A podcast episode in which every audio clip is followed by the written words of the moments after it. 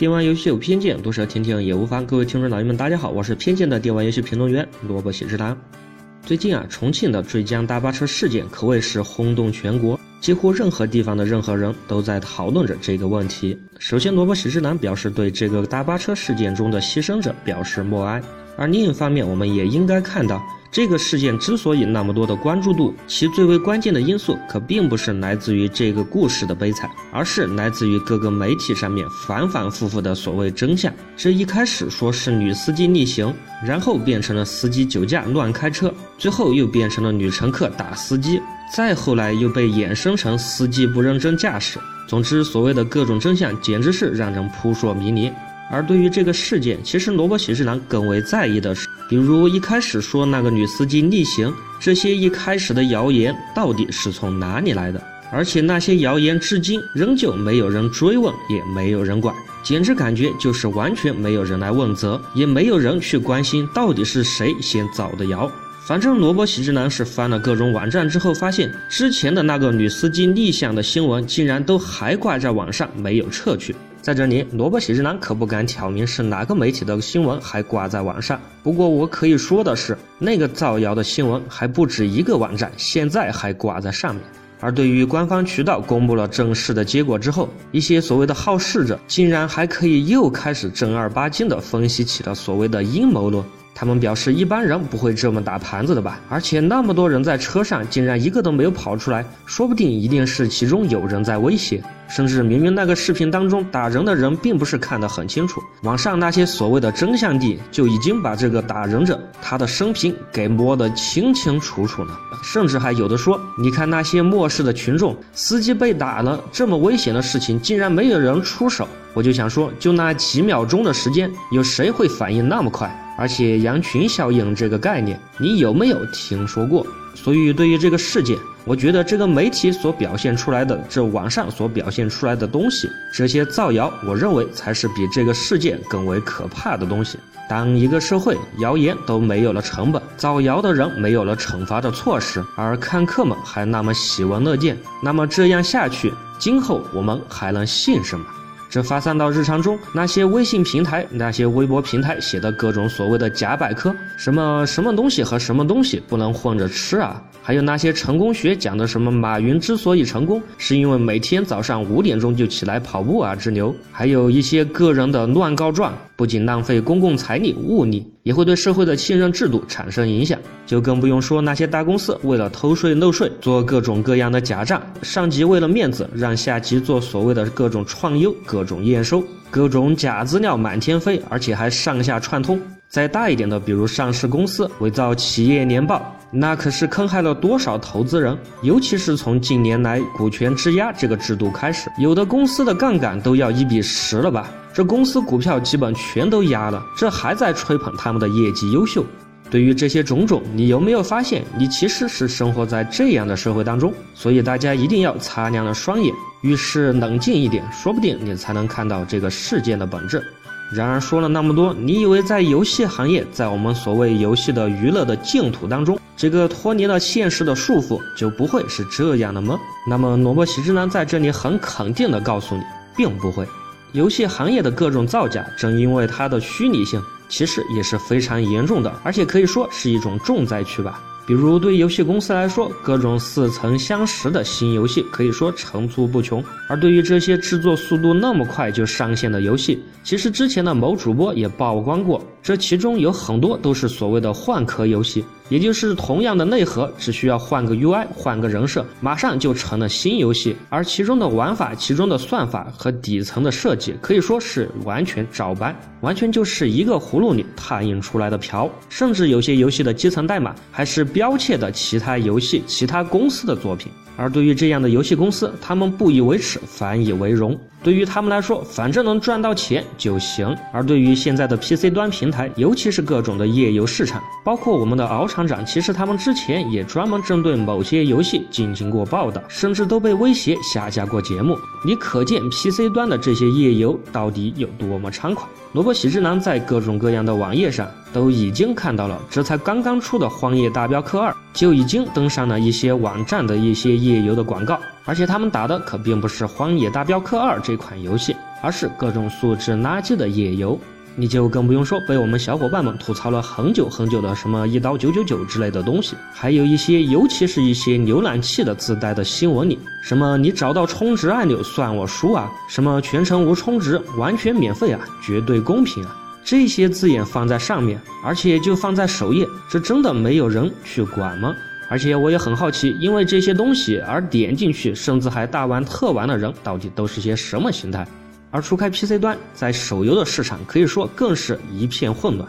你就打开不同的软件 APP。在里面找到游戏的排行榜，你就看看最前面的那些，动不动就什么下载量、什么人气几百上千万。除了那些确实知名的，比如王者荣耀之类的游戏，还有绝大多数的游戏，你认为真的有那么大的下载量吗？或者说是真实的下载量，真实有那么多吗？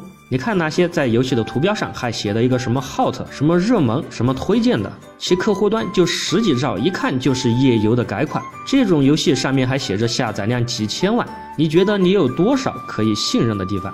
尤其是一些小众的 APP 软件平台，那些游戏的排行榜上直接排名一二三的游戏都是下载量几百万，而且全都是没有听说过的名字。你认为这会有人信吗？对，还真的有人信。没人信的话，那这样的投资到底有多少的必要？关于这手游刷榜的黑幕，我可是记得在几年前，我们的中央电视台就已经曝光过内幕。然而曝光了之后呢？这些无良的平台，这些虚假宣传的内容，到底受到了多少的惩戒措施？有哪怕一丁点杀鸡儆猴的效果不？在我看来，现在是不是更严重了点？那些竞价排名来的游戏，不管是在首页排行榜下载量上，简直就是想写多少写多少。只要你有钱，可能你写几个亿都是可以的吧。而且根据报道来说，这些单靠造假创收来的游戏，一个公司的话，甚至可以带来上亿元的利润。于是很多人就把这些锅开始甩给我们的监管部门。其实就萝卜喜之男看来，我们的监管部门也是很辛苦的，而且我觉得他们吧也是各种痛苦。首先，对于这些杂草一样的东西，监管成本真的是太高太高。这些游戏，就算你查了它第一次，它随时可以换个壳，马上就变成一个新的游戏。反正它没有代码，换个壳，系统不变，换个服务器，换个名字，再随便的哪里去标签一个人设，就可以马上重新上马。对于这一些，就像我说野草一样的东西，你要单靠人力去一颗一颗的拔，可以说简直是治标不治本，而且劳动量巨大。既然大家都知道“春风吹又生”的诗句，那么想要真正的抑制野草，其实最好的办法并不是打除草剂，也并不是一颗一颗的去拔，而是在萝卜喜之郎看来，应该是最终还是要从文化和氛围上去改善它。你只需要在这块田上种植上更为优越的植物，种植上参天大树，种植上更多的庄稼，让这些庄稼去吸收更多的阳光和养分，从而让这些杂草吸收不到阳光，获取不到养分。这自然而然的杂草就死了，而且不会再生。值得庆幸的是，我想我们的监管部门也正在朝着这方面所努力。而对于我们玩家来说，萝卜起之郎觉得，这所谓有钱就是有市场。到底是谁助长了这些造假？请你不要逃避。这些助长的人，其实就是我们玩家自己。这造假的游戏，这虚假宣传的游戏，如果没人玩，没有了收入，谁还会去做？尤其是现在大量的页游、手游的市场，这没人充钱，他们是怎么活下来的？甚至有些作品，他们是怎么开发出还下一代的二代、三代的作品的？在我们当中，有的玩家还真的是什么都不挑，而有的公司也是为了钱，什么都不挑。另外，在我看来，天朝玩家们长久以来的一些坏的游戏消费习惯，也同时助长了这个虚假的市场。对于目前的情况来说，在很大一部分玩家的心中，这始终对于游戏都还是一种就应该免费去玩的观点。这种观点，我想对于那些认真做游戏的公司来说，还真的是非常的难受。在这种回报期望值极低的情况下，也就只能通过更多的借鉴、更多的抄袭来降低自己的成本，来提高自己的收入。对于那些创新的游戏，在国内那些尤其是单机游戏，连那些经典的游戏的延续都有可能遭遇滑铁卢，谁还敢去做创新？谁还敢去投钱？难道你以为天朝的游戏就全靠天使投资人吗？其实别人天使投资人可比你聪明的多，好不？所以，对于造假，在萝卜喜之南看来，这还要从源头上来解决，从整个大环境来改造才是上上之选。如果大家都对造假、都对虚假宣传都更加苛刻、更加不容一点，让那些无良的游戏公司捞不到钱，他们自然而然就会消亡。而同时，对于那些正版的、用心做游戏的好游戏的公司，我们也要更加舍得花钱一点，让他们可以将这个土壤培得更有活力，培得更有养分。游戏的整个行业少不了玩家对它的呵护，我们玩家们除了索求，应该还可以给予一些什么东西。而在这同时，又给予我们的监管部门足够的信心和足够的帮助，也就只有在这样的环境下，我想我们的游戏行业才会慢慢的得到改善。我们都期待着那一天，也都期待着那个环境的到来。我们期待着更多的优质作品，我们期待着更多的原创作品，我们期待着游戏制作者和玩家们的双赢，我们期待着诚信的未来。好了，这一期的节目就到这里，接下来回答小伙伴们的问题。叫做大家伙四乘四一的小伙伴说：“对于任天堂的 n o v e 计划，其实那些东西不应该被称为玩具吗？在罗伯喜之男看来，其实那些东西还并没有什么多的复玩性。对于玩具这个称呼，在罗伯喜之男看来，对那些东西可能更好的称法应该是寓教工具吧。”另外，叫做彭倩的小伙伴说：“我对西部题材也并不感冒，但是我喜欢 R 星的游戏，我喜欢开放世界，我喜欢沉浸感，所以它就算是个太空题材的游戏，海盗题材，古代欧洲，我都可以毫不犹豫的买买买。谁让它是 R 星呢？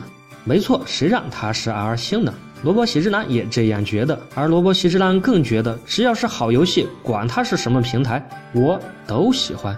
另外一个叫 Pino Stark 的玩家说。”在之前那个头号玩家的电影当中，他真的很不喜欢那个结局，因为男主角最后也成为了 BOSS，而且可能比之前的 BOSS 更为的讨厌。因为传统的 BOSS 是你玩可以，但要花钱，但要看广告。但是对于主角就更加的夸张，主角是你不能总玩，我要关服两天，因为我要去约会，我有媳妇儿。什么？如果你没有，我管你呢，反正我就是让你别玩游戏。而这已经成为了一个 BOSS 了。